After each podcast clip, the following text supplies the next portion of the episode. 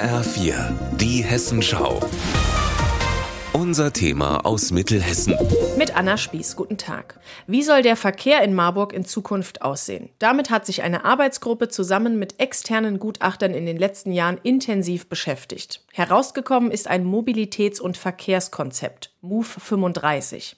Oberbürgermeister Thomas Spieß fasst den aktuellen Stand zusammen. Erstmal bin ich sehr froh, dass wir ein Konzept bekommen von den Gutachtern, das systematisch alle Formen von Mobilität und alle Herausforderungen zusammendenkt. Noch dazu, wo die Ziele das Ergebnis einer Bürgerbeteiligung sind. Und wir arbeiten im Moment noch letzte Anregungen und Änderungsvorschläge ein und werden das, wenn es fertig ist, der Stadtverordnetenversammlung vorlegen. Das heißt dann am Ende, das ist die Grundlage für die weitere Entwicklung. Auf mehreren hundert Seiten wird der Ist-Zustand analysiert und es werden Lösungsvorschläge gemacht. Zum Beispiel mehr Fahrradstraßen, mehr Einbahnstraßenregelungen für Autos oder Stellen, an denen Fußwege verbreitert werden müssen. Generell sollen weniger Menschen alleine in ihrem Auto unterwegs sein, umweltfreundliche Alternativen sollen ausgebaut werden. Und das möglichst bis 2035.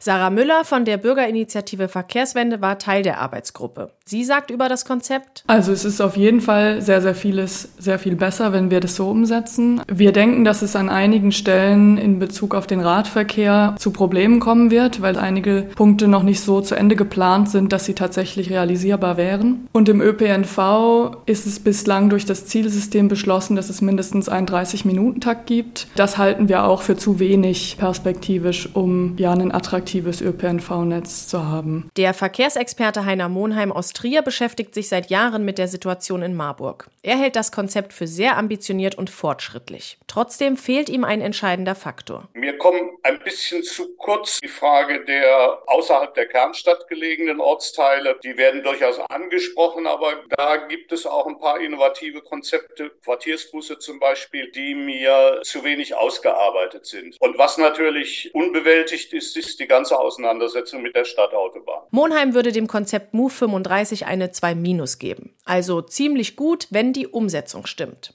Damit sind die Diskussionen um Verkehr und Mobilität in der Stadt aber sicher noch nicht am Ende. Aus Marburg Anna Spieß.